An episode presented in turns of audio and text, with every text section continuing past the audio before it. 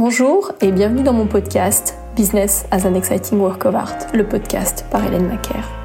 Je suis Hélène Macaire, coach et artiste spécialisée dans la libération de la part disruptive, car supposément monstrueuse et folle, du génie de créateur, d'artiste et d'entrepreneur.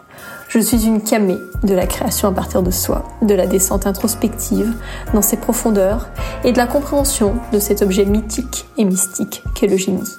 Dans ce podcast, je donne la parole à des créateurs qui ont fait le pari audacieux d'œuvrer et d'entreprendre à partir de leur génie disruptif. Car suivre les impulsions de son génie monstrueux et fou, exprimer son monde intérieur dans sa vérité la plus pure et le monétiser est une démarche exigeante qui requiert une bonne dose de courage. Vous me suivez dans les méandres mystérieux et jouissifs du business as an exciting work of art? Allez, c'est parti.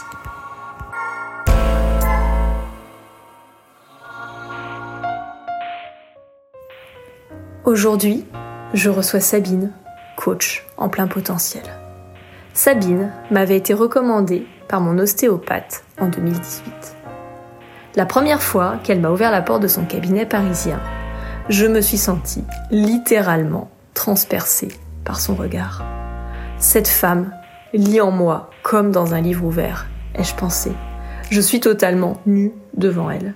Tout mensonge, toute distorsion ou tout camouflage est parfaitement inutile. Mon humain normé terrifié, adepte du pseudo-confort des masques sociaux, avait envie de partir en hurlant. Mon génie, lui, a adoré. Au fil des années, Sabine est devenue une amie. Et j'ai pu apprécier toujours plus finement son œuvre, à mi-chemin entre l'accompagnement, l'art, les sciences naturelles et l'architecture. Son univers créatif est puissant, fascinant, vibratoire. Il nous propose une expérience de connexion à notre essence originelle. C'est avec une excitation non dissimulée que je vous y emmène. Sabine, euh, bienvenue. Est-ce que tu peux te présenter en quelques mots ainsi que ton œuvre? Alors écoute, moi je suis euh, depuis plus de 20 ans, euh, j'ai vraiment euh, embrassé ce que j'aime faire le plus, voilà, et ce qui me rend le plus plus sereine, qui me donne, qui me remplit d'amour, de joie, c'est d'accompagner les gens à éclore vraiment dans leur plein potentiel, à être en connexion avec leur intime, leur nature véritable, pour pouvoir vraiment vivre et manifester une réalité en adéquation avec leurs besoins profonds en fait. Et vraiment sentir euh, combien ces personnes dans leur beauté euh, euh, se, se, se, découvrent parfois elles-mêmes et se redécouvrent en passant par des, bah, des découvertes moins agréables parfois, mais nécessaires, puisque c'est elles qui vont éclairer et permettre vraiment de d'ouvrir ce, euh, cette, cette créativité, cette beauté et d'y accéder en fait. Voilà. Donc moi, euh, en tant qu'artiste, je suis complètement aussi habitée par euh, par cette euh, cette euh, philosophie, cette métaphysique de la conscience, mais en tout cas, c'est ce qui me meut profondément, c'est ce qui me donne de l'élan, c'est ce qui me met en joie euh, dans mon art aussi, aussi bien mon art pictural que mon art sonore, et bien sûr dans l'accompagnement, parce que pour moi, tout cela fait partie de mon monde, de mon mmh. univers. Donc du coup, voilà, c'est c'est vraiment permettre à chacun d'être d'être dans son univers au-delà des conditionnements, des peurs, des croyances, des limites que nous avons tous, mais que nous pouvons tous, puisque cela fait partie de notre nature, euh, nous pouvons tous euh, complètement unifier et nous redécouvrir, nous découvrir, explorer. Euh, voilà, après les mots sont multiples et variés. En gros, c'est ça que je fais. Alors, tu vois, je le dis en effet avec mes mots. Pour moi, l'art, c'est une métaphysique qui devient physique, c'est-à-dire qu'elle prend des formes matérielles. Et cette métaphysique qui devient physique, on peut l'explorer et l'exprimer à travers différentes formes. Et toi, en l'occurrence, c'est ce que tu as nommé. Il y en a principalement trois, en tout cas jusqu'à présent, mm. qui sont euh, le chant ou le son, le dessin et euh, l'accompagnement, euh, les trois formes pouvant être aussi interpénétrées les unes les autres et j'ai quelques questions à te poser euh, là-dessus, donc euh, on y reviendra. Là, c'est pour les auditeurs qui ne sont pas encore euh, allés voir ton œuvre et ton univers créatif. Du coup, je vais te demander très spontanément et par analogie, si ton univers créatif était une musique ou un son, qu'est-ce que ce serait? Le silence. C'est un son parce que c'est que c'est là que tout commence. Hmm. C'est là que tout peut tout commencer en fait. C'est dans le silence. Voilà. Pour euh, quelqu'un qui est mu par la quête euh, de l'origine, cette réponse fait énormément sens, si je peux me permettre.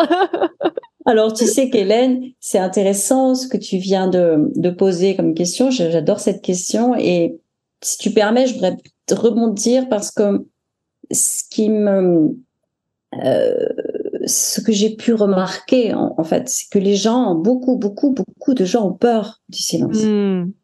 Il y a cette ah peur du silence. vide pour beaucoup, alors que c'est, enfin, je le dis avec mes mots, mais c'est euh, de cet espace euh, vide que l'on que l'on perçoit comme vide, mais qui est l'incréé, que la création peut émerger. Et d'ailleurs, euh, je, je fais juste une parenthèse théorique. Ce que j'ai remarqué dans ma pratique d'accompagnement, c'est que les gens qui sont le plus bloqués en fait avec leur flux créatif, c'est ceux qui justement ont peur de connecter ce qu'ils pensent être du vide en eux et qui est juste finalement ce portail de connexion avec de l'incréé euh, qui demande à jaillir euh, par, euh, par qui nous sommes. Je, referme la parenthèse, mais ça, ça m'évoque ça, en fait, ce, que, tu amènes. Hein.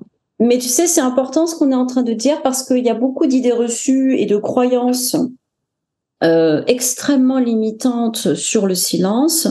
Euh, alors, euh, alors qu'effectivement, le silence, c'est exactement ce que tu viens avec tes mots de dire, c'est que c'est l'espace où tout meurt et tout renaît.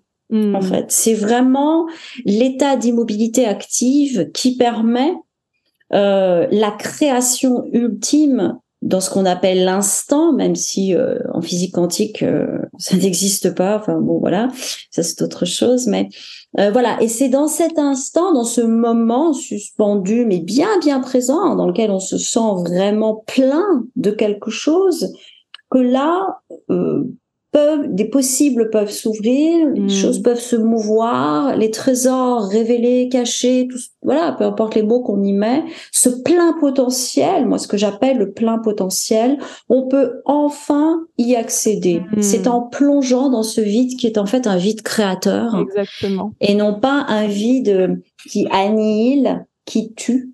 Hmm. Et qui, voilà, comme c'est souvent euh, enregistré, si je puis dire, dans euh, euh, l'inconscient collectif, l'inconscient individuel. Voilà, les gens, je l'ai remarqué. Et mm. c'est c'est ce qui change tout. C'est quand on on a vraiment, on est investi dans ce vide et on le laisse être puisque c'est lui qui me tout. Exactement. Voilà, tu mm. prêches euh, une convaincue. D'ailleurs, tu, me mm. sens euh, absolument en transe avec ta réponse. Je continue euh, mon petit jeu. Si ton univers créatif était une matière, un matériau, qu'est-ce que ce serait? Le diamant. Pourquoi? À, part que j'allais dire, je reconnais bien là tes goûts de luxe, mais bon, maintenant que j'ai fait la blagounette, pourquoi, chère Sabine? Parce que je, euh, tout le monde parle de l'âge d'or, mais je pense que nous sommes dans dans l'âge diamant. Nous sommes dans une euh, dans la structure euh, diamant de de notre être, et non pas dans la structure or. Nous sommes vraiment dans la structure cristalline diamant. Et je crois que nous sommes tous des diamants en fait. Et moi, je l'ai dessiné, donc je l'ai vu en moi, ce diamant. Hmm. Et évidemment, ce que je vois en moi euh, existe pour tout le monde. Donc pour moi, euh, le diamant, avec toute cette beauté, euh, cet éclat, euh, cette géométrie qui moi me parle, hein, évidemment, toutes ces facettes qui représente vraiment la beauté, la richesse d'un être humain dans sa complexité, tout en étant dans sa simplicité, ce paradoxe permanent qu'est l'être humain en fait. Et le diamant pour moi, dans cet éclat de beauté et en même temps dans cette complexité, quand tu vas, mais oui, mais alors là, regarde la facette, elle est pas complètement, voilà. Et oui, mais nous sommes multifacettes, nous sommes cet éclat, nous sommes aussi ce côté euh, terne. Et puis quand tu le regardes d'un côté, ce diamant, ben tu ne vois plus du mm. tout la même chose. Tu, voilà, il y a une pointe pointe aussi. Ça peut, voilà. Il y a plein de choses qui rappellent pour moi la, euh, cette immanence de l'être humain et, et, et, ce paradoxe. Ouais, C'est ouais. pour les deux, en fait. Je continue mon petit jeu avec une troisième et dernière question. Si tu devais organiser euh, un dîner de personnes euh, célèbres, réelles ou de fiction, qui représentent ton univers créatif, tu inviterais qui autour de la table? Alors, la première personne qui me vient, c'est Madame Marilyn Monroe. Parce que Madame Marilyn Monroe, euh, dans son histoire, euh, on a falsifié beaucoup de choses et en fait, c'était une femme d'une intelligence euh, extraordinaire, Mm. une sensibilité euh, hors norme, comme on le sait.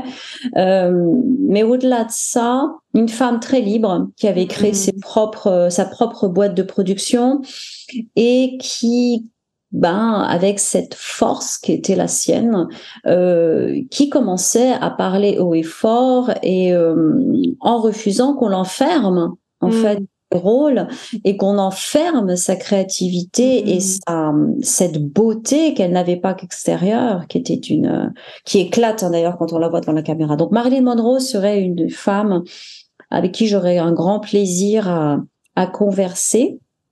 Euh, il y aurait Galilée quand même. J'aurais quelques questions à lui poser sur sa manière dont il a vécu. Léonard de Vinci, que j'adore. Mm. Euh, dans les héros, euh, qui c'est qui m'a touché dans le... Moi, j'adore les héros mythologiques. Donc, euh, j'adorerais les chevaliers de la table ronde. Voilà, le roi Arthur et tous ses chevaliers. Voilà, ça, ce serait extraordinaire. Et puis Jésus, quand même. J'aurais des trucs à... J'adorerais, moi, euh, Non, parler avec tu- Jésus. Faut que tu prévois une grande table, hein, du coup. C'est la scène, hein, on la refait, quoi. Hein, donc, euh, Voilà, euh, et alors, euh, qu'est-ce qui, euh, en effet, en effet miroir, te parle dans Léonard de Vinci, Galilée, Jésus et le roi Arthur hein? À Galilée pour sa force euh, de conviction et son engagement euh, qui lui a valu sa vie. Hmm. Léonard de Vinci pour son génie spirituel. Euh, bah, tu vois, on parle de, génie- de génie multidimensionnel, Mhm. on y est. Ah bah complètement. Ah là, euh, Monsieur Léonard de Vinci, oui. Euh, ah, Max Planck et Antoine Béchamp aussi, euh, que j'aime beaucoup parce que ce sont des grands scientifiques, euh, des êtres, des grands humanistes pour moi, Mhm. des scientifiques euh, humanistes comme je les aime. Et puis Jésus, bah quand même parce que il nous a tous marqués, euh, même si on n'est pas, euh, qui ne connaît pas Jésus sur terre, en fait. Vrai, c'est une Personne. bonne question.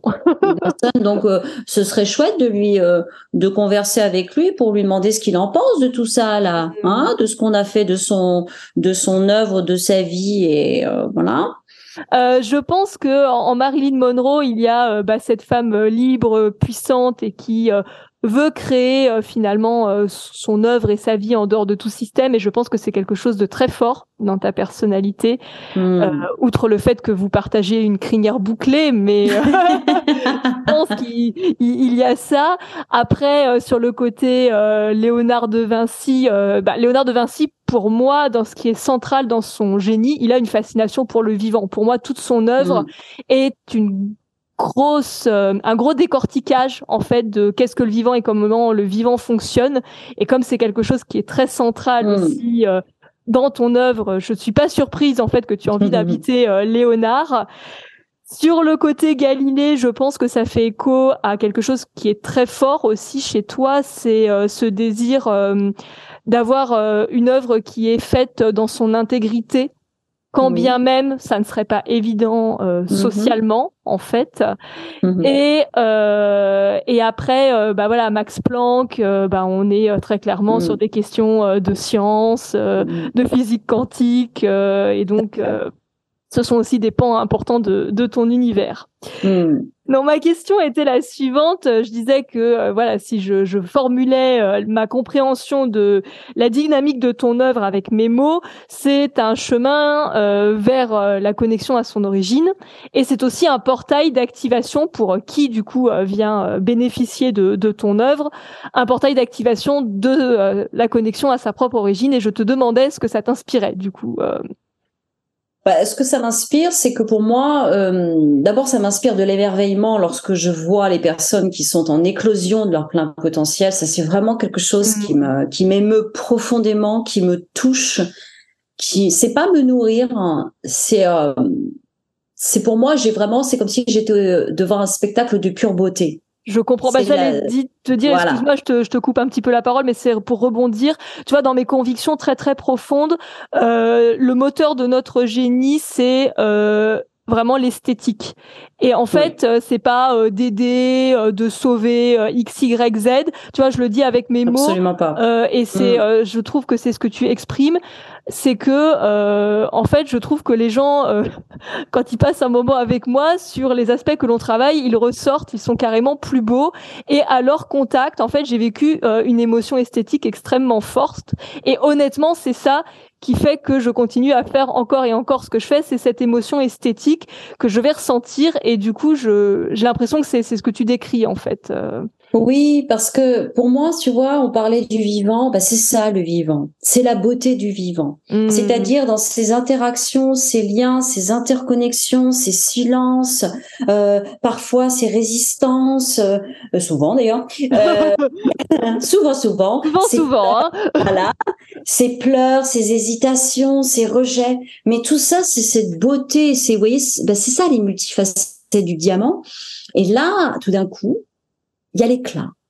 L'éclat arrive, la personne ayant cheminé par-ci, par-là, par-là, plac. Et là, tout d'un coup, elle se dit, ah, ben en fait, c'est ça. Eh oui, c'est ça. C'est Mm. simplement ça. Et là, au moins, voilà, quand on est spectateur de cette, euh, alors certains appellent ça l'illumination. Je trouve ça joli parce que c'est vrai, il y a un moment où ça s'illumine. C'est Ouais. vrai en eux. Quelque chose s'illumine, quelque chose fait espace et cet espace prend corps en eux jusqu'à les illuminer euh, Mm. dans leur dans leur euh, inconscient profond, dans leur tête, dans leur mental, dans leur corps, dans leurs yeux. C'est magnifique. Oui. C'est pour moi, c'est en tout cas moi, euh, ça donne du sens Mm. à, à ce qu'est l'autre, mais aussi à ce que je suis. Voilà. ouais. Et ça, c'est vraiment quelque chose de, de, de magnifique pour moi. Merci pour cette euh, belle réponse. Tu vois, mon Mm. sens de l'esthétique euh, intérieure est extrêmement euh, Mhm. nourri. Mhm. Du coup, je te propose euh, de descendre encore un cran dans l'exploration de, de ton univers. Je disais en introduction de notre échange qu'il euh, tenait à la fois de l'accompagnement, de l'art, des sciences naturelles et physiques et de l'architecture. Et donc, je te propose de passer euh, tout cela en revue. Euh, une des choses qui m'a marqué justement quand j'ai été en contact au début avec ton univers créatif, c'était euh, l'importance des références que tu pouvais faire à la biologie, à la notion de cellules notamment, mais aussi à travers les matrices que tu dessines, ainsi qu'à la physique quantique. Euh, on pourrait être un petit peu surpris finalement si on regarde ce que tu fais depuis, euh, j'ai envie de dire, euh, un regard stéréotypé qui pourrait être euh, que viennent faire ces questions-là dans du coaching ou de la thérapie. Du coup, est-ce que tu peux m'en dire un peu plus sur cette fascination et cet usage vis-à-vis des, des sciences naturelles et physiques? Et en fait, si on lit euh, la définition de ce qu'est la science physique, c'est l'observation des mécanismes du vivant. Hmm. C'est intéressant comme définition, parce que moi, ça me va très bien, en fait. On retombe dans l'écoute, et donc c'est toute cette démarche scientifique euh, profonde. La démarche scientifique, c'est d'observer, c'est d'écouter, c'est de, de faire des liens, Ouais. de, de, de compacter. Donc, en fait, c'est tout dans l'idée même de la démarche scientifique, je me reconnais pleinement. Hmm. Et donc, la science, pour moi, n'est absolument pas séparée de la conscience, ou en tout cas de la métaphysique de la conscience, comme tu peux la nommer et je peux la nommer. Pour moi, les deux sont intrinsèquement liés. Donc là où depuis des siècles, on a séparé la science de la spiritualité, de ce qu'on appelle la spiritualité, le sacré, etc.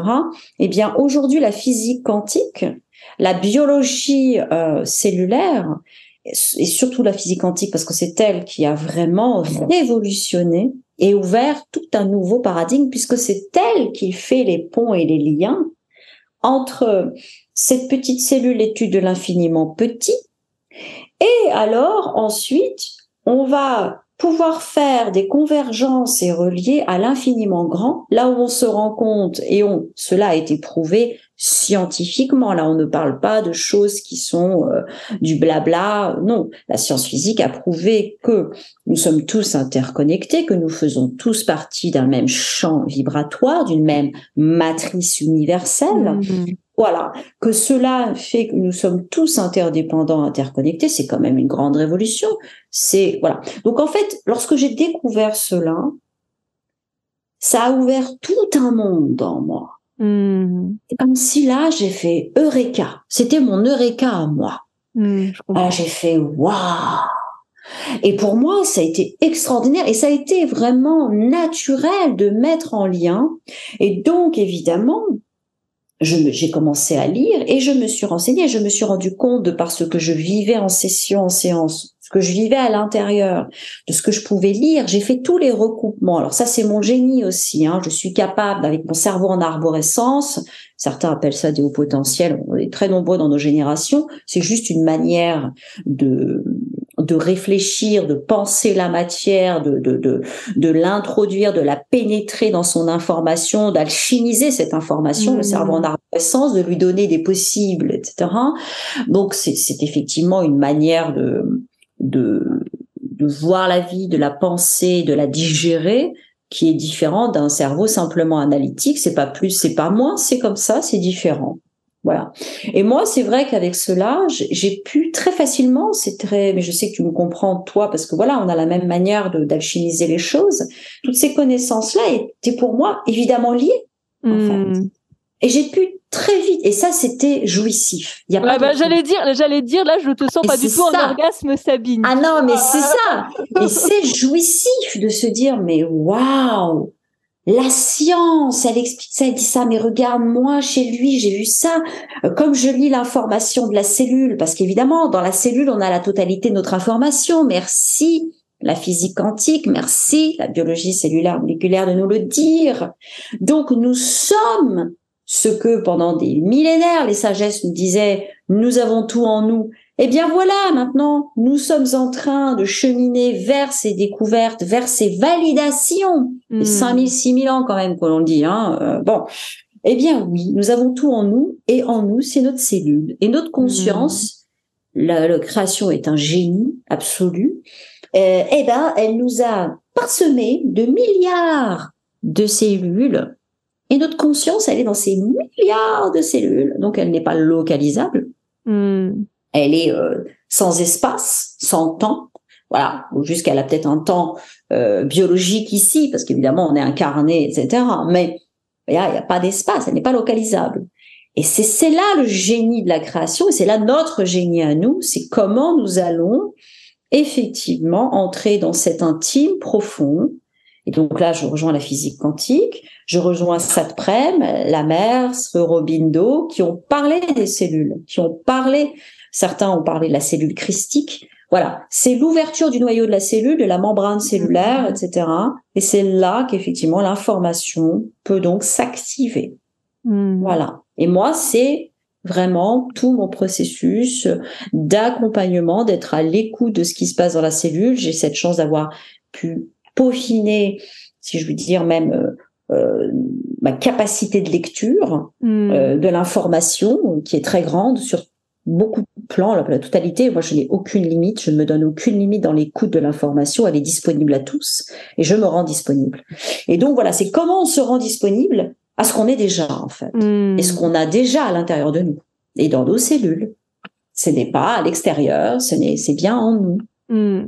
Et du coup, je comprends mieux, ou en tout cas plus finement, le lien euh, que tu euh, fais du coup à travers ton œuvre entre la connexion à son origine et euh, l'exploration ou la connaissance de l'information qui est dans nos cellules, que cette information euh, soit une information euh, belle et juste ou une information mhm. justement empreinte de, de, distorsion. On aura l'occasion euh, de revenir sur sur ce distinguo-là dans, dans le reste de notre podcast. si je continue à passer les différents éléments de ton univers ou en tout cas les principaux en revue, Euh, et ça fait le lien, je pense, avec cette question d'information et cette question de, matrice. Euh, pour moi, une composante essentielle de ton univers créatif, c'est cette question de la vibration cette question euh, de l'information finalement qui est propagée par la vibration ou par le son.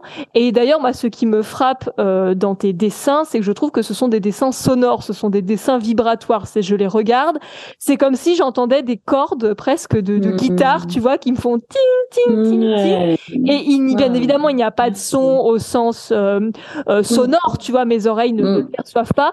Par contre, en tant que récepteur, en fait, qui, qui observe ton œuvre, ton dessin, je ressens cette vibration et je ressens ce son. Du coup, euh, quel est euh, le lien finalement entre euh, bah, la vibration, le son et ce que tu as évoqué sur la question des, cellules, de l'origine et de l'information? Alors déjà, ça me touche beaucoup que tu que tu partages cela parce que c'est c'est vrai que les matrices donc ont un son, bah parce qu'on le dit bien. Hein, c'était, je crois que c'est dans la Bible. Hein, au commencement était le le, verbe. Euh, voilà, je pense que tout est son, tout est fréquence, et qu'effectivement, on s'en est un peu coupé. Qu'il y a un son, on le sait, entre les arbres, les plantes, on voit bien la réaction, voilà. Et que le vivant, en fait, c'est comme si nous étions baignés dans des fréquences hmm. qui sont des, des, vibrations, qui sont des, voilà, des, des et c'est cette fréquence, c'est ce qui se communique, voilà, qui fait communiquer le vivant certainement entre. Après, je n'ai pas tous les tous les, les détails là-dessus. Je, je ne suis je suis quand même euh, beaucoup plus néophyte que certains grands scientifiques qui pourraient mieux expliquer ça que moi. Mais pour moi, effectivement, tout a un son. Un organe a un son. Hmm. Une croyance a un son. Hmm. Tout, je le transcris. En fait, c'est pas pas que je le transcris, c'est que je le sens, je le vibre. Il, il émane ce son de moi, et je peux donc ainsi harmoniser une phrase, une croyance, juste avec la bonne fréquence qui va lui mm. permettre, mm. comme on l'explique en géométrie sacrée, de réinformer instantanément, puisque le son traverse toutes les couches d'information. Mm. Il n'y a aucune limite, puisque le son que moi je produis, évidemment, est complètement un son intégré à qui je suis, et donc, en unité avec l'autre, je lui donne à entendre ce son qui va instantanément être reçu et perçu dans ces cellules comme le son de l'origine. Et donc, c'est comme s'il y avait un réordonnancement instantané de son corps. Les gens le sentent, hein, il se passe plein de choses dans leur corps. Hmm. Voilà. Et c'est ça la magie du vivant. Et donc le son, c'est vraiment, on touche à l'origine au-delà des mots. Hmm. C'est là que c'est fascinant l'être humain. Euh, je crois très fort en la, en, en toute la, la, force de la thérapie sonore, hmm. mais d'une thérapie sonore euh, qui ne soit pas sur un son euh, monocorde, ouais. euh, mais vraiment sur euh, une réorganisation euh, de, de l'être, de son corps, comme si c'était un instrument de musique qu'on réaccordait. Hmm. Voilà, moi en tout cas c'est comme ça que je le vis. Ouais. C'est comme ça que je vois les organes qui qui sont pas ajustés, qui ont pas la mmh. fréquence qu'il faut, voilà. Et d'ailleurs, euh, euh, toutes les techniques de biorésonance avec leur mmh. appareil, etc., travaillent sur ces fréquences-là en physique quantique. On a des instruments, on a des, des outils, des, des, machines qui aident et qui sont sur ce principe-là, mmh. tout simplement. Voilà. Du coup, ce que je trouve euh, totalement euh, fascinant en t'écoutant, c'est je me dis d'un côté, et ça pourrait paraître paradoxal, mais ça ne l'est pas, d'un côté, tu as ce truc extrêmement fort avec le silence et le fait en effet de plonger dans ce, cet euh, incréé, cet espace euh, finalement où il n'y a apparemment rien, mais de là par le tout. Et en même temps, tu as ce truc très fort avec le son, euh, mais euh, un son qui va avoir, alors je dis avec mes mots, mais qui va avoir une propriété finalement alchimique ou une propriété de transmutation, c'est-à-dire que tu captes en mm. fait des fréquences qui vibratoirement et par le son sont désajustées et par la production d'un ou plusieurs sons, tu vas faire cette euh, opération finalement de, de, transmutation ou de métamorphose euh, d'un espace de désalignement à un espace euh, d'alignement et euh, d'expression de son plein potentiel en fait. Tout à fait. Parce qu'en fait, alors déjà c'est Einstein qui l'avait dit, mais il n'y a pas que lui, hein, Max Planck, etc. Tous les tous les grands euh, de la science euh, de la physique quantique, que, n'est pas Einstein. Einstein n'est pas dans la physique quantique, mais peu importe, il a été un grand monsieur qui a apporté quelque chose d'énorme à l'humanité avec sa théorie. Et donc il disait que tout est vibration. Hmm. Donc c'est très fort de la part d'un scientifique de poser cela. Et effectivement, Max Planck a confirmé ça euh, par ses découvertes, d'autres, euh, Bohm, etc. Bon, voilà, voilà. Et ça, c'est fascinant aussi euh, que les gens comprennent que là, euh, ça va leur ouvrir d'énormes portes que de que de réaliser en fait, de comprendre, de lire, de sentir, de percevoir. Euh, ils vont comprendre plein de choses sur eux-mêmes.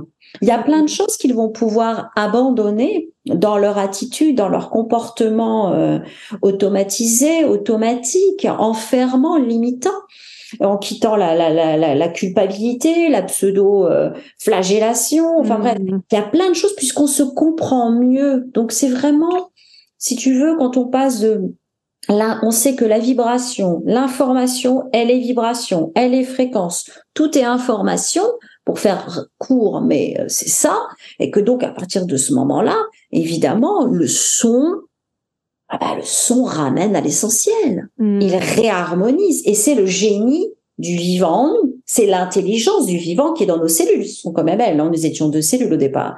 L'intelligence du vivant, c'est le réordonnancement et l'harmonie. À l'origine du vivant, c'est l'harmonie, on le voit bien quand même. Ce qu'il est capable de créer, c'est au-delà de ce qu'on peut de ce qu'on voilà de ce qu'on est capable de faire je veux dire créer des créer des planètes des systèmes l'univers des corps c'est quand même incroyable et donc c'est ça c'est le retour à l'origine c'est comment je me redonne à moi-même cette capacité de réordonnancement d'harmonie intérieure hmm. en cessant la lutte en cessant la lutte intérieure la lutte qui a été l'idée de la séparation de la mécanisation de l'être humain et de la séparation d'avec le monde Hmm. Je continue à explorer les différents pans de ton œuvre. La dernière euh, dimension où on, je, nommais, c'était euh, l'architecture. Et c'est vrai que euh, ton œuvre a une structure et cette structure se hmm. ressent, je trouve, très fortement dans tes dessins notamment. Alors tu peux avoir en effet ce côté euh, arborescent qui part dans tous mm. les sens, mais euh, chaque chose ayant son contraire en fait, euh, il y a mm. également il y a également quelque chose de très structural ou très structuré dans, dans ta création et je trouve que l'architecture c'est vraiment le terme juste en fait pour pour décrire cet aspect-là de ton œuvre. Qu'est-ce que cela revêt du coup pour toi L'architecture, alors, euh, il y a plusieurs choses qui me viennent lorsque tu parles, tu prononces ce mot. Il y a ce qui, l'architecture visible et l'architecture invisible. Hmm. Euh, et il y a la notion d'ordre. Hmm. Cette notion d'ordre, elle n'est pas à mal interpréter parce qu'encore une fois, pour qu'il y ait une forme euh, qui est de, du, du, sens, qui, pour que ça se forme, que la matière se, prenne forme et, se, soit vraiment tangible, il y a un ordre à hmm. l'intérieur d'elle qui se crée. Et cet ordre-là, c'est, il crée de l'harmonie. Et c'est cette hmm. harmonie aussi qui permet à tous les éléments de se mouvoir, à toutes les cellules, à tous les bon, bah voilà, euh, tous les éléments physiques, chimiques, tout ce qu'on veut, de se mouvoir et de créer par cet ordre quelque chose de tangible et qui a du sens pour nous, qui a du, que l'on voit, que l'on sent, que l'on perçoit, bref. Et en fait, euh, dans l'architecture visible et invisible, euh, c'est comment on va apprendre de nouveau pour soi à, à réintégrer cet ordre naturel. Et ça passe cette fois par la notion d'accepter, d'accepter ce qui se manifeste et de reconnaître ce qui se manifeste comme faisant partie de nous. Hmm. Donc en fait, après l'écoute, l'observation, qui sont des, des qualités euh, intrinsèques euh, qu'il est important de cultiver, me semble-t-il, euh, on va gagner en, en plus grand discernement.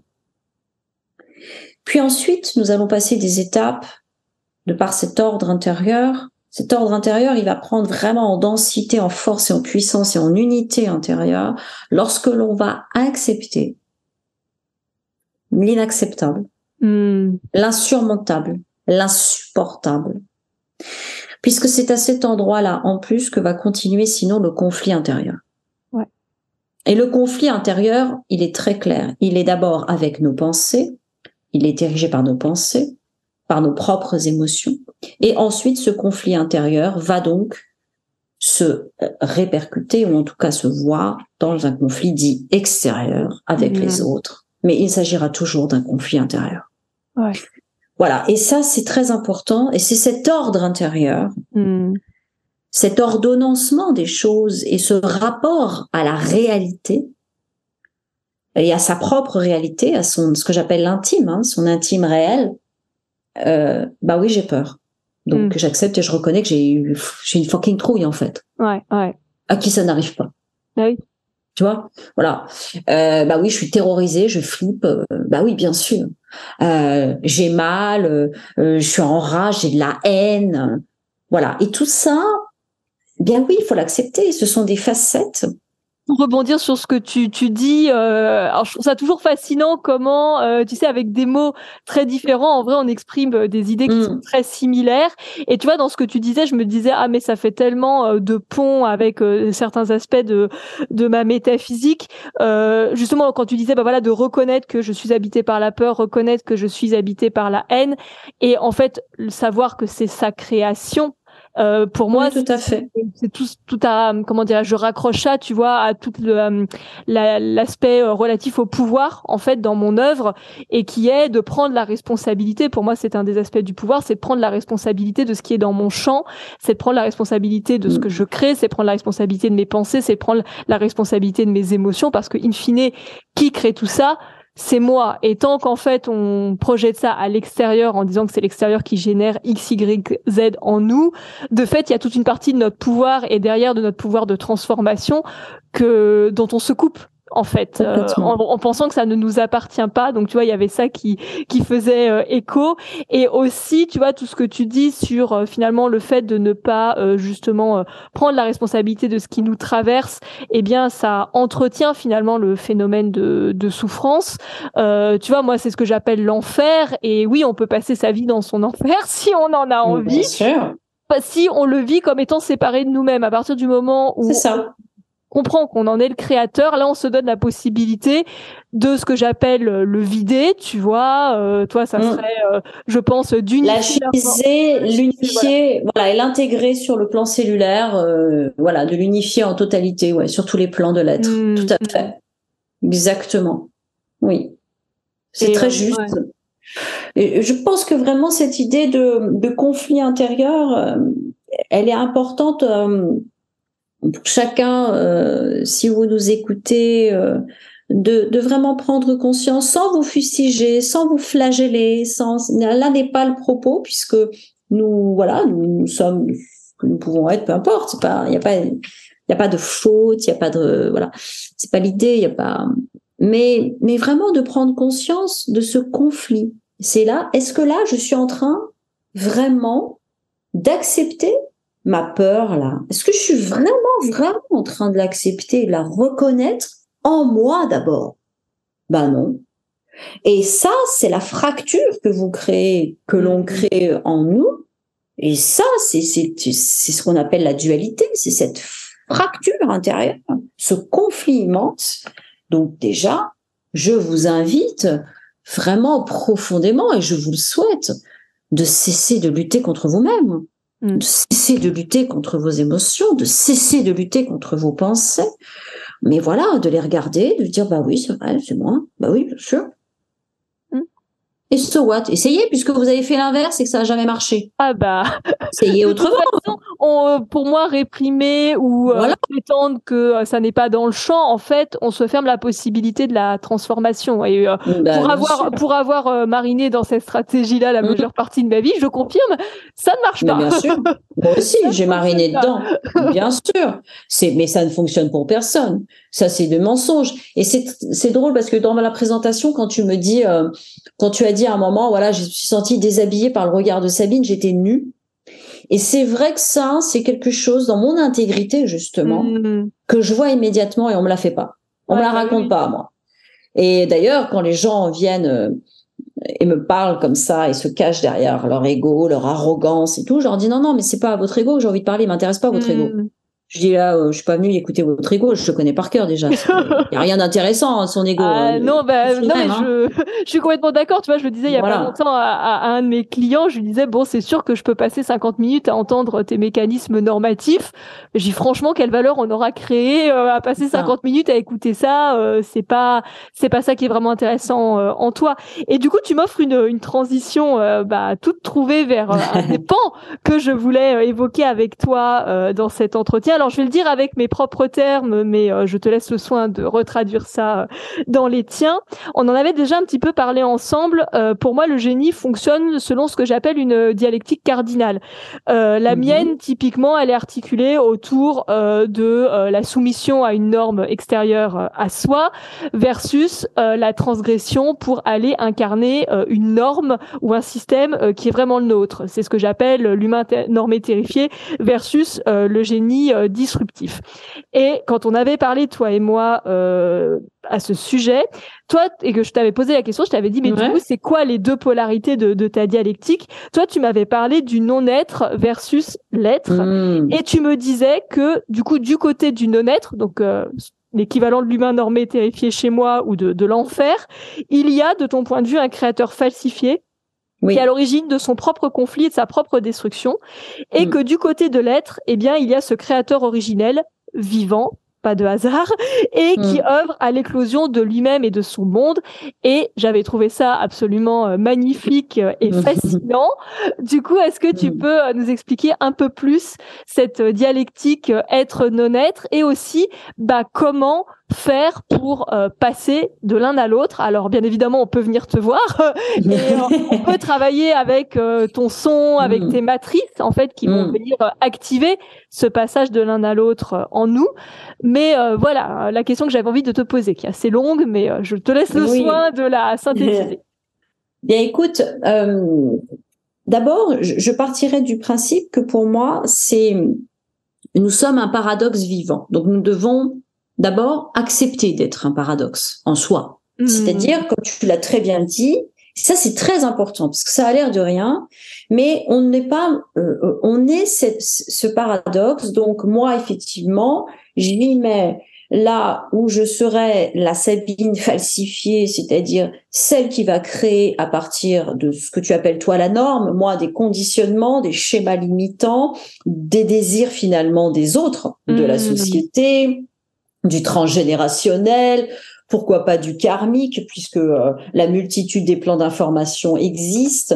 Euh, voilà, donc sous conditionnement. Hmm. Donc c'est une création donc que j'estime falsifiée parce qu'elle est conditionnée de surcroît par des croyances qui ne sont même pas, pour la plupart, issues de nous-mêmes, hmm. évidemment. C'est l'essence même de la d'une croyance, d'un conditionnement. Hein, c'est qu'on n'en est pas l'auteur en général.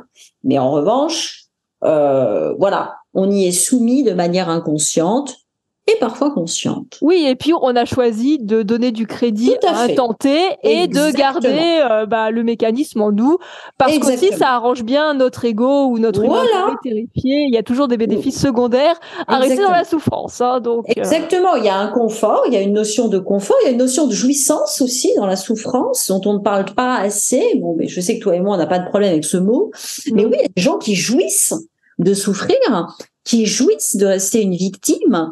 Mmh. C'est une jouissance qui prend des, aspects de, de, pleurs, de labeur, de tout ce que l'on veut, mais c'est une forme de jouissance. Voilà. Donc cette jouissance, c'est là où on la place à rester dans quelque chose que l'on connaît déjà et dont on connaît le résultat. Et puis il y a ce créateur originel, donc cet être qui, pour moi, donc là on est dans le non-être. Hein, le créateur falsifié, pour moi, on n'est pas vivant. On est comme un robot, on est comme une, euh, une, intelligence euh, normée, euh, conditionnée, préfabriquée. Hein, ça fait penser à l'intelligence artificielle là qui nous dit voilà bah regarde là tu as un schéma de vie c'est ça. Voilà on est prêt on s'enferme on, se prédestine on, on, va rejouer tout le temps le même scénario. Ah bah super. C'est passionnant la vie. Waouh. Donc là il y a rien de vivant pour moi. C'est la mort. en fait c'est vraiment la mort. C'est la mort hmm. donc pour moi c'est un non-être Hmm. Et puis de l'autre côté, il y a la vie. Il y a la vie avec sa jouissance, avec sa créativité, avec ses aspérités, avec ses, euh, avec ses, ses oppositions, ses contraires. Mais sauf que la lettre a compris qu'il était tout ça. Donc, Hmm. dis bah oui, bien sûr, je suis tout ça. Moi, je suis tout ça en même temps. Bien sûr, c'est ce qui fait ma beauté, c'est ce qui me rend unique, c'est ce qui fait qu'il n'y en a pas deux comme moi sur Terre, que j'ai qu'une une- ma fréquence, personne d'autre, même parmi les jumeaux, on le sait, ils n'ont pas la même fréquence. Nous sommes donc là dans notre vraiment dans notre euh, monde et euh, qui est unique Hmm. et dans notre beauté, notre richesse et notre et là et là tout s'ouvre. Là, les Mhm. possibles sont ouverts. Alors que dans le non-être, tout est fermé. Ça s'arrête et ça s'enferme dans un schéma. C'est la soumission, la prédation. On est dans tout ce domaine-là. Pas du tout dans le créateur original. Où là, le créateur original s'ouvre à la vie. Il s'ouvre aux forces. Il va aller plus loin encore que lui-même. Il sait que le vivant, ça va au-delà de lui. C'est lui. Mais ça va aussi bien au-delà. Donc là, on peut rentrer dans tout un aspect aussi de la métaphysique euh, d'une conscience supérieure, d'une pure conscience, des forces de la vie, de la nature, du vivant, euh, lesquelles nous sommes tous pour la plupart bon, avons été coupés. Voilà, et c'est cette entente dans le monde vivant et cette place intrinsèque que l'on reprend. Et voilà, cette unité totale Hmm. avec soi, avec les autres, avec ce qui se manifeste ou pas. Hmm. Donc il n'y a plus de conflit, il n'y a plus de volonté, il n'y a plus de nécessité de résultat. Tout ce qui compte, c'est l'intention et l'attention portée dans l'instant à ce que l'on est, à ce que l'on sent, à ce qui nous met en élan ou pas. Hmm. Et Vraiment avec le vivant et la force de vie qui murmure, et ce murmure devient notre logos Hmm. ça devient notre verbe. Et là, Mm. c'est non, je le sens pas, je fais pas. Ah, je sens, j'y vais. Ouais. Voilà. Et ça, pour moi, c'est là où on est euh, bah, toujours ébahi par la vie. On ne peut qu'à un moment être émerveillé en émerveillement de ce que nous Mm. sommes, de ce que les autres sont et de ce que la vie est.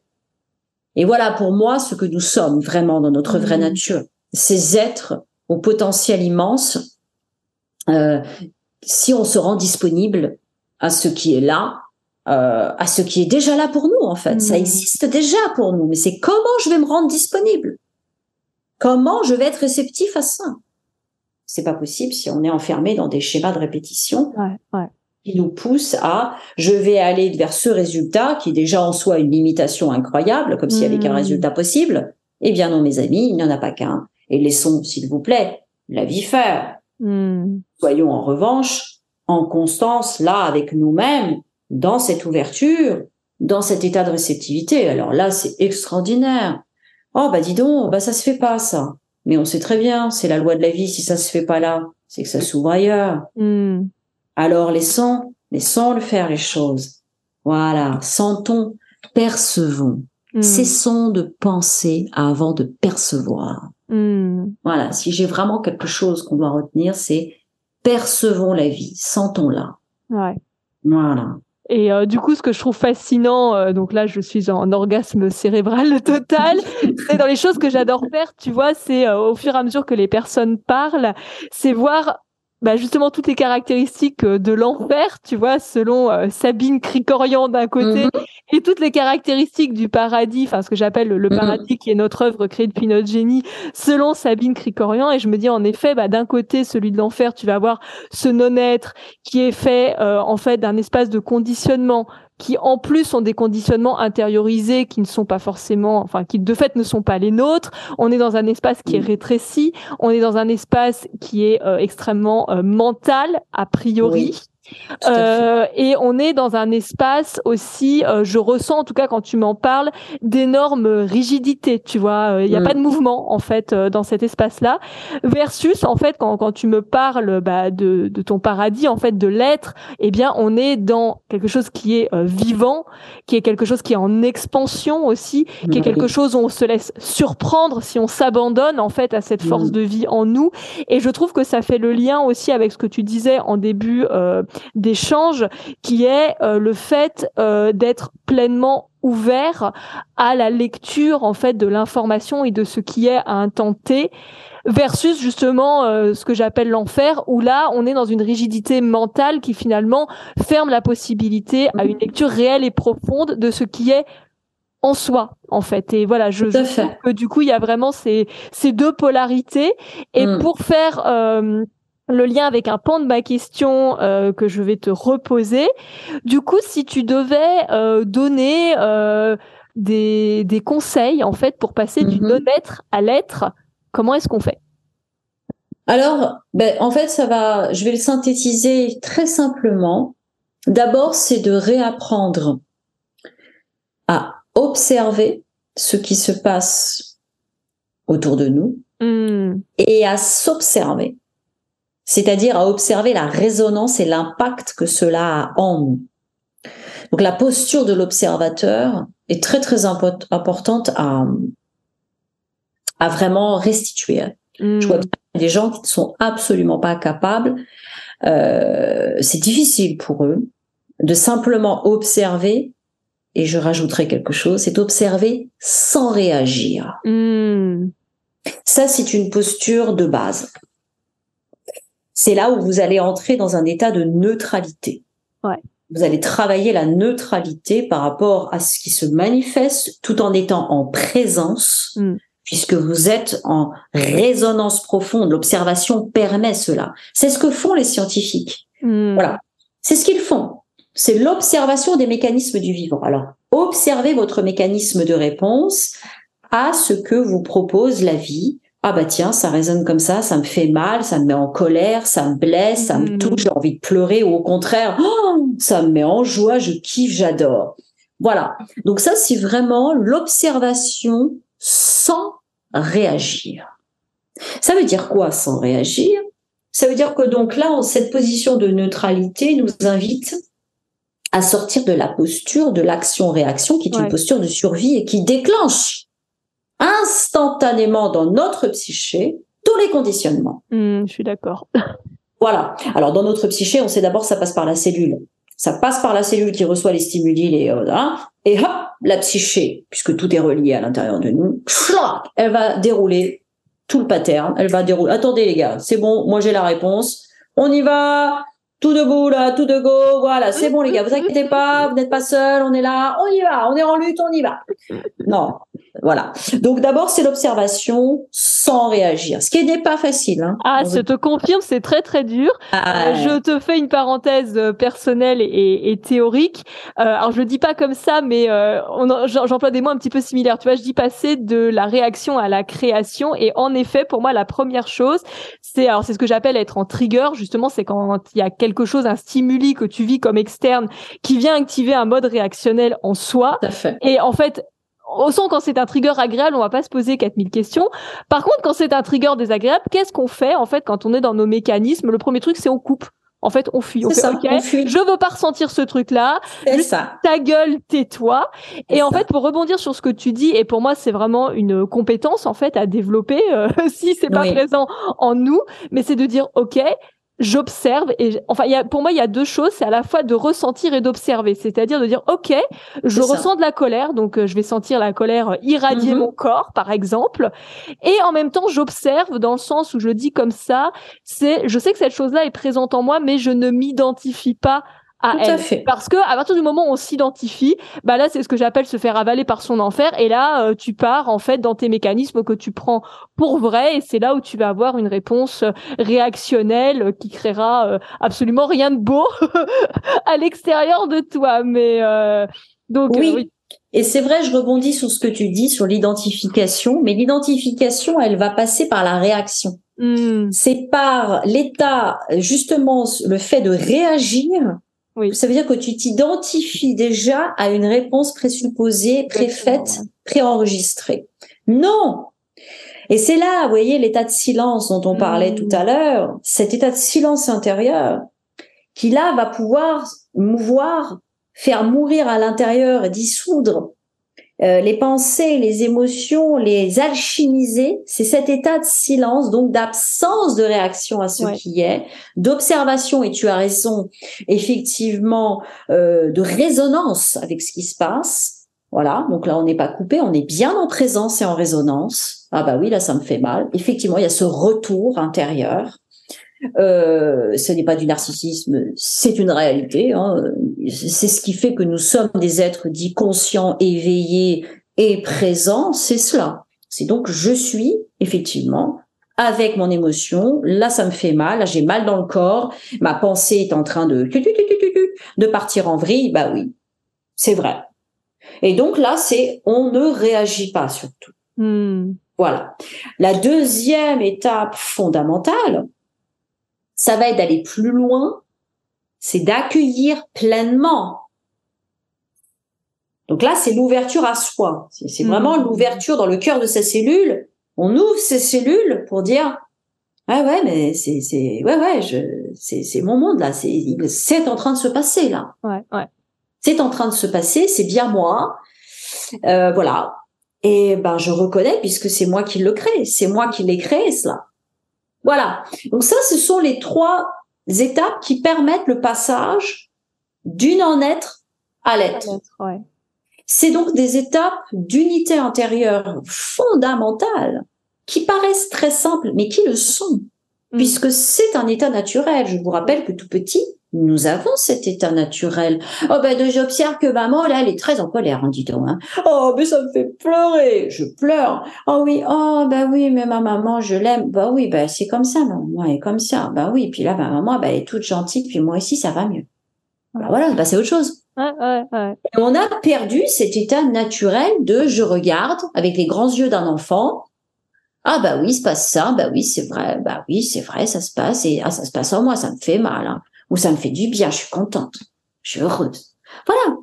Donc c'est vraiment, euh, on cesse d'être hors sol là. Hein. Hmm. On, revient dans sa terre intérieure là. On se, on se, ouais, il y en a qui disent, qui parlent d'ancrage, mais c'est ça l'ancrage. Hein. C'est l'ancrage, c'est la prise de terre avec la réalité. Hmm, hmm, c'est ça l'ancrage. C'est je suis, j'ai ma, j'ai ma prise de terre là, je te l'ai branchée. Ouais, ça me fait mal. Waouh, yes. Ce que je vois là, ça me fait fucking mal mais c'est comme ça et il va falloir que je fasse avec parce que je suis un être responsable, intelligent et j'ai les ressources. Oui. Oui, parce qu'aussi pour rebondir sur ce que tu dis, euh, très souvent quand on coupe en fait euh, de, on va dire du, ressenti ou du trigger vécu comme désagréable, c'est parce que derrière il peut y avoir en sous-marin la croyance que l'on n'est pas capable de traverser en fait euh, émotionnellement ou physiquement ce qui nous arrive. Et tout à fait. Euh, pour rebondir, tu connais ma marotte autour de la question du pouvoir. À partir du moment où on se vit comme euh, déconnecté de son pouvoir, eh bien, on va se créer une réponse qui n'est pas une réponse puissante en fait, puisqu'on a perdu de vue qu'on a euh, justement la capacité de traverser en fait avec notre pouvoir créateur l'expérience qui nous vient, quoi. Donc euh, tout à fait, c'est une alchimie qui est naturelle, c'est un ordre naturel. Nos cellules savent faire, puisque je vous rappelle, mes chers amis, que euh, et moi c'est pareil, ça a été une découverte eureka. Hein, ça, ça peut paraître débile, hein, euh, mais je vais vous le dire parce que moi ça a fait tilt tout de suite. L'analogie a été totale. Les cellules, qu'est-ce qu'elles font lorsqu'il y a un virus? Les cellules, à terme, elles vont créer une enveloppe autour du hmm. virus. Elles vont absolument pas attaquer le virus. Hmm. Antoine Deschamps.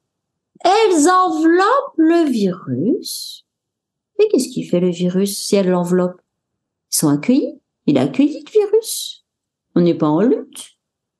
Eh ben, qu'est-ce qui fait le virus après qu'il est, qu'il se guérit, qu'il disparaît?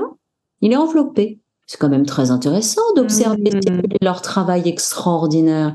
Donc nos cellules savent faire la même chose avec nos pensées, nos émotions, qui sont des informations, qui sont des fréquences, des vibrations, nos cellules savent faire cette intelligence cellulaire, mais elles savent faire si on les laisse faire. Oui. Et donc, il faut apprendre à les laisser faire, à laisser être ce qui est là. Et c'est ce hmm. qui est le plus dur. Donc, on renonce au contrôle. Non, je vais anticiper, je vais contrôler, je vais, ça va aller mieux. C'est voilà, on renonce le contrôle, c'est le conflit, c'est le rejet. On renonce, on laisse être. Oui. Et là, la magie opère. Et là, on ne fait qu'accompagner, juste par sa présence, sa respiration. Et oui, c'est vrai. Le mental qui lui reconnaît tout. Il n'y a plus aucune lutte. Et là, c'est la magie du vivant qui alchimise instantanément. Et ce ne sont pas des foutaises, c'est une réalité métaphysique, physique, physiologique. Et comme tout est lié, c'est comme ça qu'on effondre des programmes, c'est Hmm. comme ça qu'on dissout, on désactive, peu importe les mots, mais que là, vraiment, nous ne sommes plus connectés à ces informations parce qu'elles ont changé de fréquence. Oui. Elles sont Oui, tu toujours les as transmutés, quoi. Mais on les a transmutées, on les a élevées en fréquence, on a changé la fréquence. Le mental ne peut donc plus s'y référer de la même manière. et C'est comme s'il ne les retrouvait plus dans la banque de données. Ouais, ouais, ouais. Donc il y a plus, il y a plus rien. Il y a plus de connexion, euh, il y a plus de voilà, il y a plus d'accroche possible. Et ça, c'est vraiment le génie humain. Hmm. Du coup, tu m'amènes là encore une transition vers un point que je Mhm. voulais euh, évoquer avec toi. Euh, tu disais que ça faisait une vingtaine d'années que tu développais euh, ton œuvre. Euh, Mm. auparavant, euh, tu ne faisais pas du tout ça. Tu as une Mhm. carrière juridique. Oui. Euh, Qu'est-ce qui t'a incité justement à embrasser euh, cet appel? Alors moi, je dirais de ton génie. Toi, tu dirais euh, de ton être ou cet appel du vivant. Qu'est-ce qui t'a incité finalement à, à franchir euh, ce pas? Euh, faut savoir que moi, depuis que je suis toute petite, euh, je suis très connectée. Euh, certains diront que je n'ai pas le voile de l'oubli. Je n'ai jamais eu le voile de l'oubli sur moi. Hmm. C'est ce qui m'a beaucoup aidé dans des moments extrêmement durs de ma vie.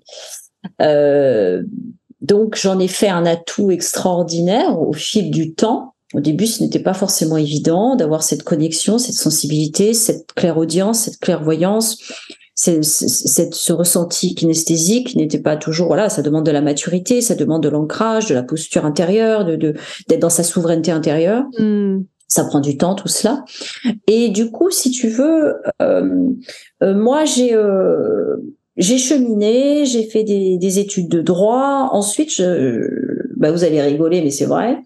J'ai dû arrêter parce que je, mon corps ne supportait plus. C'est-à-dire que je ne supportais plus le droit. Ça, ça devenait carrément, j'avais des tachycardies. Enfin, vraiment, je. Et comme je m'écoutais déjà à l'époque, puisque en plus j'avais énormément de connexions, et puis la vie m'a fait rencontrer plein de gens qui m'ont fait beaucoup, beaucoup évoluer. Euh, j'ai dit non, mais là, faut que j'arrête. Du jour où j'ai dit j'arrête, tout est retombé. Hmm. Et donc, commencé à écouter. Ça n'a pas été facile, je vous avouerai. Je suis passée d'un état de, sta- de statut d'étudiant en droit, bon, voilà, avec ma vie d'étudiante euh, facile, j'étais bonne en droit en plus, voilà, mes amis, bla bla, à un côté j'avais l'impression de repartir à zéro. Ouais. Donc j'ai cheminé comme ça. Je suis arrivée euh, à m'avouer que je voulais faire des études de théâtre. C'est ce que j'ai fait. J'ai tenté là.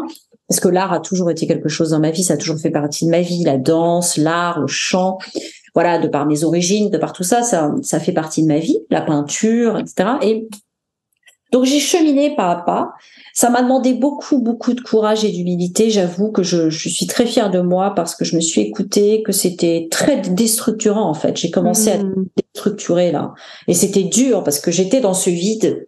Sauf que je n'avais pas la conscience de ce qu'était le vide pour Oui. moi à l'époque. Et les Et premières fois, ça fait peur. Ah, c'est- terrifiant, c'est terrifiant, c'était terrifiant pour moi. Hein.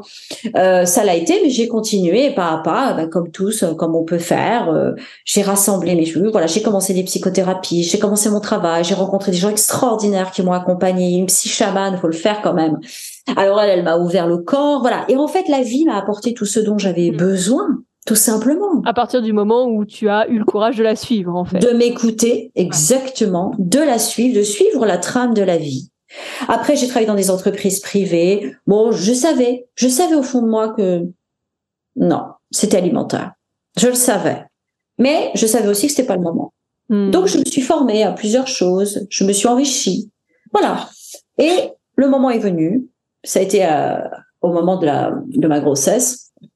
Voilà. Et la naissance de mon fils a euh, vraiment balayé euh, tout ce non-être, toute cette. Sabine falsifiée euh, euh, dans un monde euh, euh, très très normé qui moi ne me convient pas. On est très clair, je suis quelqu'un d'assez rebelle. Je sais faire avec la norme, j'ai cette intelligence de m'adapter, mais alors ça marche un temps hein, parce qu'après moi, euh, mon génie là, il me dit, eh oh, t'es bien gentil, tu vas arrêter l'adaptation, la suradaptation, ma chérie. Tu n'es pas là pour ça. Exactement. Voilà. Et ben il me l'a rappelé sans arrêt. Hmm. Je l'ai écouté et voilà. Et la vie a fait. Une personne m'a envoyé du monde. Ça a été extraordinaire. Voilà. J'étais vraiment. euh, voilà. Après, j'ai- vécu les les remous, les trucs. Mais effectivement, euh, je sentais très bien que j'ai tout fait, et que ce n'était pas suffisant pour moi. Ouais, ouais. Ça n'était pas moi, en fait. Oui, c'était ton être falsifié. euh. Voilà, c'était Sabine falsifiée qui avait besoin de reconnaissance, de considération, d'exister, de sécurité matérielle, Mhm. financière. Je dis pas qu'on n'en a pas besoin, mais en tout cas, ça n'est pas aujourd'hui un but pour moi. Oui. Pour moi, c'est une évidence. Cela fait partie de mon monde. L'abondance financière fait partie de mon monde. Le, tout cela fait partie de ce que j'induis et j'instruis et je manifeste dans ma vie Hmm. n'est pas le but. C'est c'est juste mon monde. Ça fait partie de c'est normal. Voilà. Donc là, le but, ben, il y en a pas à part de me rencontrer moi et d'être toujours en plus Mm. grande unité de moi-même et ça continue. Et pour rebondir sur ce que tu dis, de toute façon, pour moi, euh, notre œuvre étant euh, bah, un mécanisme alchimique, en fait, de fait, c'est aussi, euh, tu vois, je le dis comme ça avec mes mots, mais euh, pour moi, la première personne sur laquelle on utilise notre génie, c'est nous-mêmes. Et donc, Oui. en effet, tu as utilisé ton génie pour passer euh, et passer encore et encore, parce qu'évidemment, euh, c'est un Mm. processus euh, répétitif et qui Mm. vient de plus en plus fin, en fait, mais euh, de la Sabine qui est dans son non-être à la Sabine Mm. qui est dans l'être. Et de fait, plus tu fais ça, bah, plus ton œuvre, en fait, que ce soit par l'accompagnement, par tes dessins ou par euh, par les sons, en fait, permet aussi d'activer ça, euh, bah, pour qui euh, a envie de- d'expérimenter en fait ta création. Et euh, tu vois, je le dis aussi comme ça avec mes mots, on ne peut pas euh, aider autrui à activer en fait ce qui n'a pas été activé en nous. Euh, donc, euh, du coup, tu peux dire ah, il faut pas être dans son non-être, mais si euh, toi-même t'es les deux pieds dedans, euh, bon bah ça, ça produira pas grand-chose quoi. Et euh, Tout à fait. Ça c'est ça c'est une règle. D'ailleurs, on le sent. Ça, ce n'est pas vibrant quand on est face à des personnes qui ne sont pas en congruence avec ce qu'elles disent, et ça ne peut pas résonner en hmm, puisque en elle-même, ça n'a pas atteint un état de maturité tel que ça puisse être euh, en communication avec nous-mêmes. C'est impossible. Et effectivement, cette congruence-là, en tout cas, elle fait partie de toi, elle fait partie de moi, ça fait partie de notre individualité, c'est comme ça, ça fait partie de nos personnalités, bon bref. Et donc voilà, mais c'est vrai que moi, c'est très important cela, oui, tout à hmm, fait. Et je n'étais pas prête de toute façon à accompagner et, et les choses se sont faites parfaitement au moment où j'avais l'élan de cœur. Ouais. Euh, j'ai beaucoup appris, hein, mais j'étais prête, j'avais aucun doute. J'étais à ma place, je le savais. hmm. J'étais là où je devais être. Hmm. Oui, je Voilà. trouve que c'est aussi euh, une des caractéristiques justement quand on est, alors tu dis dans l'être, moi dis dans son génie, mais en fait, je dis comme ça, tu vois, l'humain normé terrifié doute, le génie sait. Et en fait, on a une espèce de certitude extrêmement paisible et on se pose pas euh, 4 milliards de questions. Non. Et pour moi, d'ailleurs, ça fait le lien avec l'espace de silence que tu décris. C'est-à-dire que Mm. le bruit de l'humain normé terrifié, c'est un bruit de peur et une des manifestations de la peur, ça peut être euh, du coup euh, du doute. En fait, le doute fait beaucoup beaucoup de bruit. Et d'ailleurs, tu vois, je te partage euh, euh, juste une observation personnelle. Quand j'étais énormément énormément dans mon enfer, c'est comme je le dis, moi, je j'ai passé la majeure Mm. partie de ma vie à être dedans euh, H24. J'avais un bruit intérieur Hmm. énorme quoi. Je, Ouais, j'étais habitée en permanence par le bruit de la peur. Et quand on quitte cet espace, alors ça veut pas dire que tu vois, je n'entends plus le bruit de ma peur. J'en ai encore et ça remonte de temps en temps à la surface, plus ou moins fortement. Mais c'est vrai que sinon, on est dans cet espace de de paix, de silence et de, de douce certitude d'être en effet au bon endroit quoi. Exactement. C'est ça, c'est ce doux silence, cette vacuité dont parlent les bouddhistes. C'est, c'est vraiment cet état de paix et, et, et, et là où en fait les choses peuvent être entendues lorsqu'elles émergent. On ne Oui. peut pas entendre euh, du, dans le bruit. C'est pas vrai. Ah ben il y a pas d'espace. hein. Il y a pas un espace. Il n'y a que l'espace du silence qui permet d'être, euh, d'entendre et d'écouter ce qui émerge. Ah, d'accord. Bah là, oui, effectivement, j'entends bien, j'écoute bien, je vois bien. Ah oui. C'est pas possible autrement. C'est, c'est, c'est d'un basique aussi. C'est une logique implacable. Hein. Euh, Effectivement, tu as raison. Le bruit du mental, c'est terrifiant. Ça prend quand même, comme diraient les chamans, euh, et ils ont raison de le dire. C'est important parce que c'est 80% de notre énergie, hein, le mental. Hein. 80% de notre énergie à pédaler dans la smoule. Ah oui, oui. et à te faire mal en fait. Ah bah bien sûr, c'est effrayant. Je dis non mais on n'est pas né pour ça.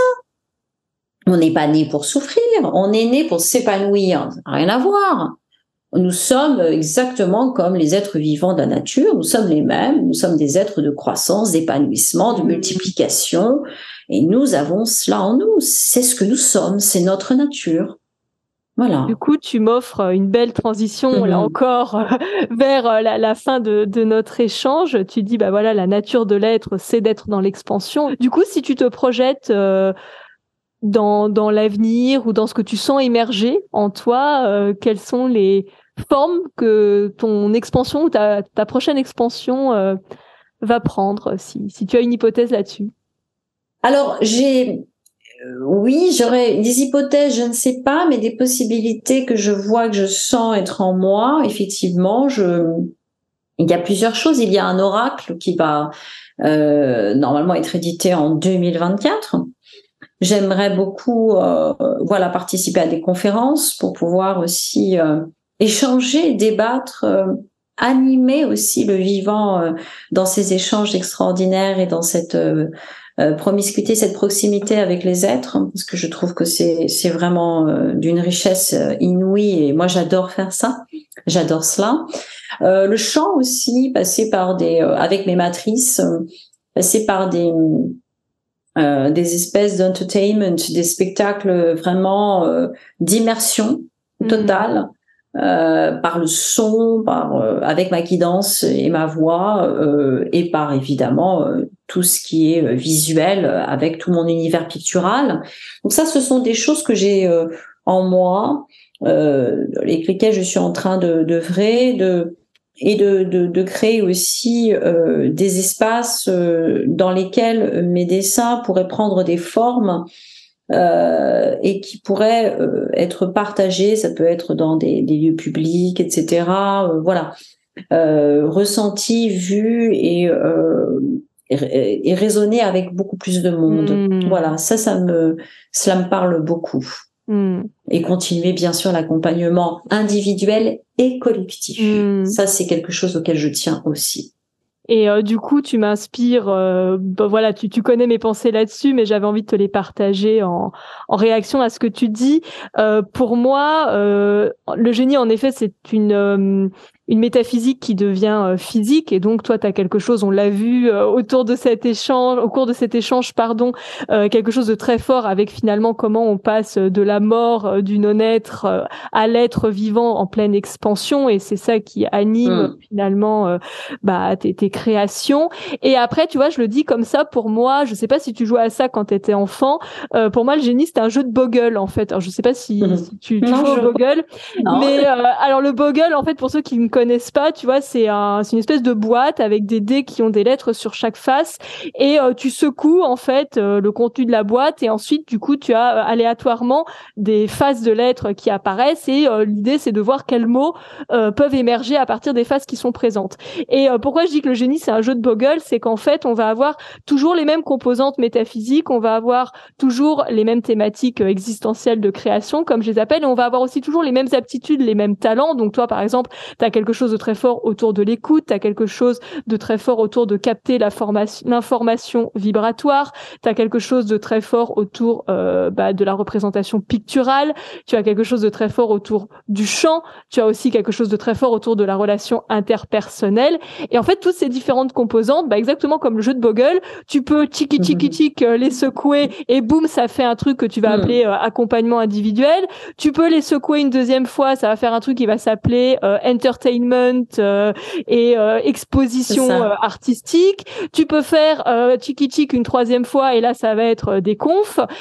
et après, ce que je trouve aussi fabuleux à voir, c'est qu'à travers ces différentes formes finalement du jeu de Bogle, tu as aussi bah, une architecture, on revient à, ce dont mhm. on parlait, moi je parle de cohérence ou de structure, mais, mais c'est la même chose, je pense, c'est qu'en fait ton univers est in fine un tout extrêmement euh, cohérent et cette cohérence a aussi euh, bah, participe en fait de la dimension esthétique de, de ton monde en fait c'était ça que, que m'inspiraient tes tes propos. Oh, ben je te remercie, ça me ça me parle, ça résonne bien, ça vibre bien, tes mots vibrent bien euh, en moi. J'ai voilà, j'ai pas grand chose à à ajouter à cela, ça ça résonne juste. Oui, c'est vrai, c'est vrai. Je crois que d'ailleurs, ce qu'il y a de plus euh, prégnant chez moi aujourd'hui, c'est cette cohérence dont tu parles, mmh. ces interconnexions, ces liens évidents et cette unité finalement entre toutes les manifestations de mon potentiel. Oui. Et ça, c'est quelque chose euh, qui est évident pour moi.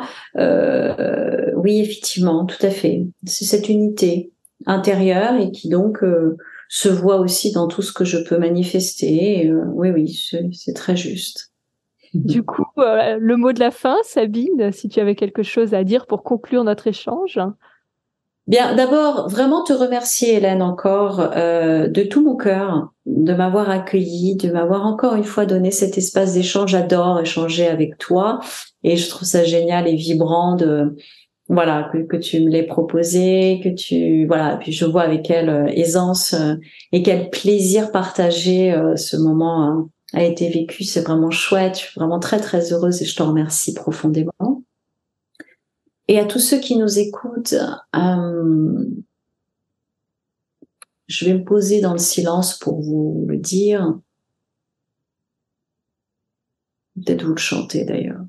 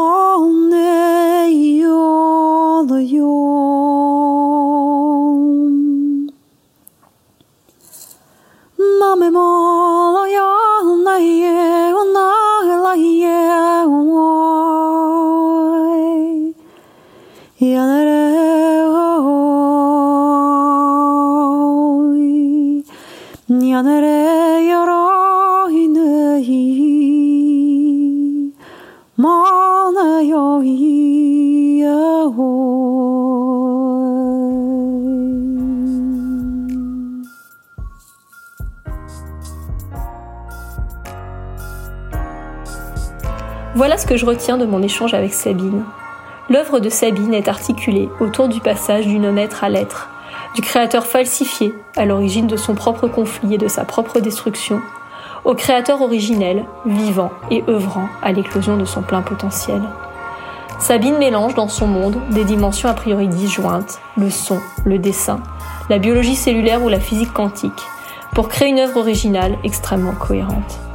Les matrices dessinées, le chant ou le coaching sont autant de formes nous permettant de nous reconnecter sur le plan cellulaire à notre nature de créateur originel. En ce sens, l'œuvre de Sabine possède cette propriété alchimique qui est pour moi une des caractéristiques de l'art, celle de nous faire passer d'un état d'être à un autre par le simple contact avec l'œuvre en question. Sabine a une vue très proche de la mienne sur l'articulation entre art et développement personnel.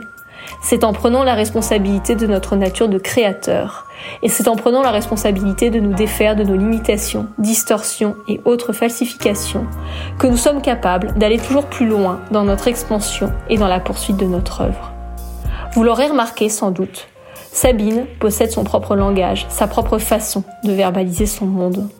C'est à mon sens une des caractéristiques du génie, celui d'avoir un vocabulaire propre, qui ne fait pas forcément totalement sens pour notre mental au moment où nous l'écoutons, mais qui nous travaille en profondeur et nous met en branle dans les tréfonds de notre être.